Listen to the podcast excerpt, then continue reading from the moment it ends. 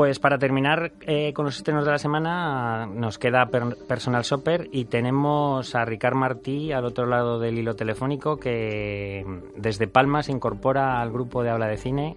Ricard, buenas tardes, es un placer tenerte con nosotros y que formes parte de, este, de esta aventura. Hola, buenas tardes. Para mí sí que es un placer y un honor estar en el primer programa de, Habla de Cine eh, podcast. Muy bien. ¿Qué, ¿Qué, nos cuentas de Personal Shopper, Ricard? Pues que, mira, yo lo tenía más o menos claro uh, que me había gustado. Pero desde ayer por la mañana, después de una conversación de WhatsApp que a lo mejor no deberíamos de haber tenido, ah, me habéis casi convencido que la película es mala. O sea, es una cosa que casi nunca me había pasado. ¿Cuánto daño hacen las redes sociales, Ricardo? Sí, la verdad, la verdad, y además uno de los mayores culpables fuiste tú. Vaya. Ah, que empezaste a comentarme no sé qué. no, el que empezó fue Alfonso, yo creo, ¿eh? El que empezó fue Alfonso. Bueno, dejamos que sea Santi el culpable. sí, vale, el culpable de todo siempre es Santi. La culpa es de Santi, la culpa es de papá. No, a ver, eh, Alfonso pidió opinión, pero el que comentó que el director había dicho una cosa, no sé qué, en el Festival de Sevilla y tal, fuiste tú. Entonces, sí. Pero bueno, a ver, la historia es que a mí la película, yo de momento voy a decir que me gustó, aunque sí que es cierto que eh, la parte final es muy ah, compleja o muy liada, para decirlo de alguna manera.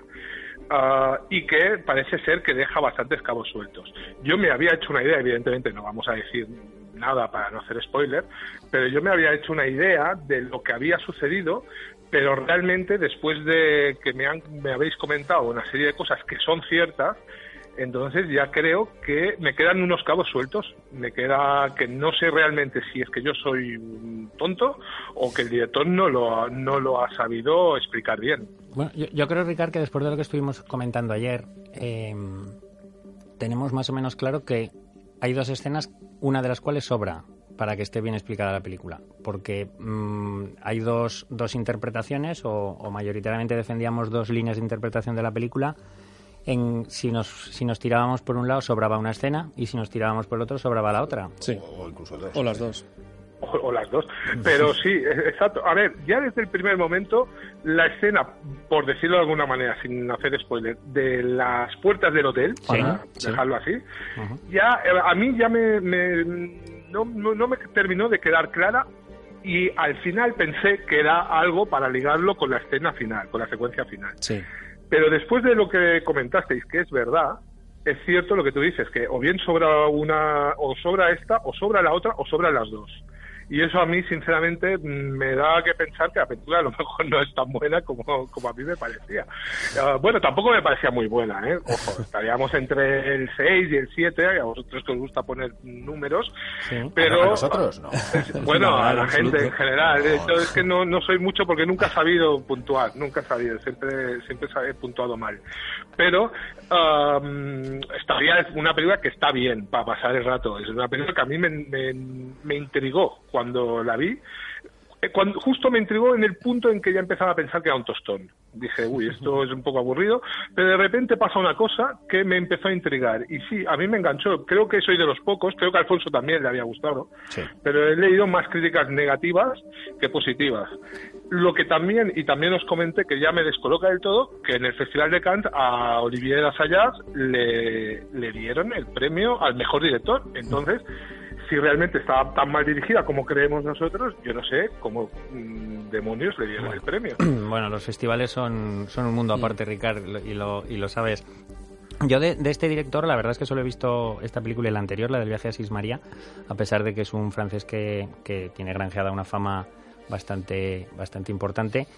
Y, me queda un poco frío con ambas películas. ¿eh? El viaje a Sismaría a mí tampoco me acabó de, convencer. Me parece, no sé qué os parecerá a vosotros, que pretende imitar un poco el estilo de Villeneuve, que parece un poco más de moda, de este de entrelazar varias historias o, varios, eh, varios matices dentro de una misma historia para que al final converjan. Pero no, no, no lo cierra, Asayas me parece que no lo cierra como lo hace Villeneuve. Ojalá fuera Villeneuve. 25% de Villeneuve. Claro. y sin embargo, Asayas, pues como bien ha dicho Ricard, ganó el premio al mejor director en el Festival de Cannes y, es un tío bastante reconocido. De todas maneras, el hecho de que em, la película al final pueda tener una explicación más o menos lógica y que eso influya en que te guste o en que la consideres mejor o peor la película, mm, yo estaba recordando, recordando, ahora mismo dos eh, casos. La semana pasada eh, vi em, La Dama de Shanghái. Y en La Dama de Shanghái, luego yo he leído por ahí en varios sitios que no está claro y es verdad, en el final no está claro quién mata a quién.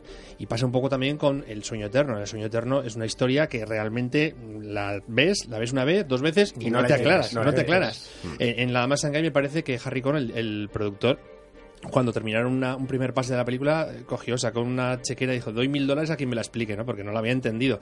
Entonces, eh, estas películas, La Más Shanghai o El Sueño Eterno, independientemente de que para ti tenga lógica o no la película, a ti te gustan, o sea, porque te enganchan. Entonces, eh, lo relaciono un poco con lo que decías tú antes, Ricardo, de que a ti la película había un punto a partir del cual empieza a gustarte. Y mi pregunta es, ¿es necesario que demos una explicación lógica a todo lo que ha pasado para que te guste la película, para que creas que es buena y por consiguiente para que el premio de, de Cannes que, del que estamos hablando sea merecido? ¿O están relacionados una cosa con la otra? La, lógica de la historia con la dirección de, la película? Realmente no, realmente te doy toda la razón. Ah, si te gusta mientras la ves, todo lo que pueda suceder luego, ah, y más si viene a raíz de unas supuestas declaraciones del director, el director, o sea, la película se tiene que explicar por sí misma. Luego el director puede decir lo que le dé la gana, o puede, o el director, o quien sea. Ah, yo estoy de acuerdo contigo. Si la película te gusta mientras la ves, ¿qué más da? Si luego mm, te dicen, no, pero esto no cuadra y tú dices, bueno, pues mira, no me di cuenta cuando la vi, pues mejor para mí. No, no, a mí no me ha molestado. Claro. También, también tenemos que decir que Persona Shopper ni es la dama de Shanghái, ni, de lejos, ni, se la claro. ni, ni el sueño eterno. Ni el sueño eterno. Es decir, uh, Persona Shopper uh, para mí es una película, insisto, que está bien, pero nada más, nada más. ¿eh? Ni siquiera, sé que habéis hablado antes de estrenos, ni siquiera para mí es el mejor estreno de la semana. O sea que, que mm, tampoco no, no creo que merezca que le demos tantas, tantas, tantas vueltas y decirle a la gente que la vayan a ver y a ver qué opinan ellos. Por, terminar, por terminar con la película, Ricard, cuéntanos qué te pareció Kristen Stewart. ¿Te parece, como están diciendo por ahí, que es el James Dean femenino del, del siglo XXI? No. Yo, mira, yo te voy a decir, Kristen Stewart, en la habitación del pánico me gustó cuando empezó. Cuando era una cría. Ah, cuando, era una cría, me, me, parecía que me parecía una niña que hizo una buena interpretación, que tenía futuro, efectivamente lo ha tenido porque continúa la carrera. Luego con Crepúsculo y la saga mm, le hice una cruz enorme, enorme, me parece la peor actriz de, los, del siglo XXI. Ah, espero que Marc González eh, me perdone. Y, y, luego realmente parece que poco a poco va saliendo del pozo que era Crepúsculo y por ejemplo en la película aquella de Julian Moore, Still Alice, la que ganó Julian Moore el Oscar, que hacía de hija, creo que lo hacía muy bien, también estaba muy bien en la de Woody Allen, en eh, Café Society, y en esta vuelve a recuperar la carita esta de me da asco todo. Sí, la intensidad, ¿no? Esa intensidad que lleva impregnada pero tiene un, dos, tres secuencias que creo que la salvan y que creo que sigue saliendo un poquito del pozo ese en el que se metió con los vampiros que no quieren chupar sangre. Hombre, ya arriesga mucho además en esta película, ¿eh? se expone ante el público y tiene secuencias realmente complicadas que demuestran un poco pues su valentía y sus ganas por, por querer ascender en la profesión. Eh, pero sí, sí, desde luego te doy la razón en que bueno, pues, eh, esta se pone trascendente, pone las ojeras, se las pone ahí Y, además se está quedando en el espíritu de la golosina, porque siempre es cierto que no nunca ha sido muy esbelta, pero, pero está francamente delgada, es cuálida. Hagámosle un favor a Ricardo y demos notas a la película. Yo un 5. Sí, yo también un 5. Mm, yo antes de la... No, eh, voy a dejarlo en un, en un 6, en una cosa media. Yo también, un 6 y un 0. Sí, un 6 un 6. No, es broma, es broma, un 6, un 6. Yo no he visto la película, pero quería saludar a Ricard. Soy Luis. Hola, Ricard. Hola, Luis, ¿qué tal? ¿Cómo estás? encantado. Y, encantado. Y, y, solo agradeceros que hayáis hecho mm, este comentario de la película, que ha aumentado las ganas que tengo de verla, sin haber espoleado, que no sé si se así, absolutamente nada. o sea, sin haber echado al final, profesionales. No nos arriesguemos más. Terminamos, terminamos los estrenos y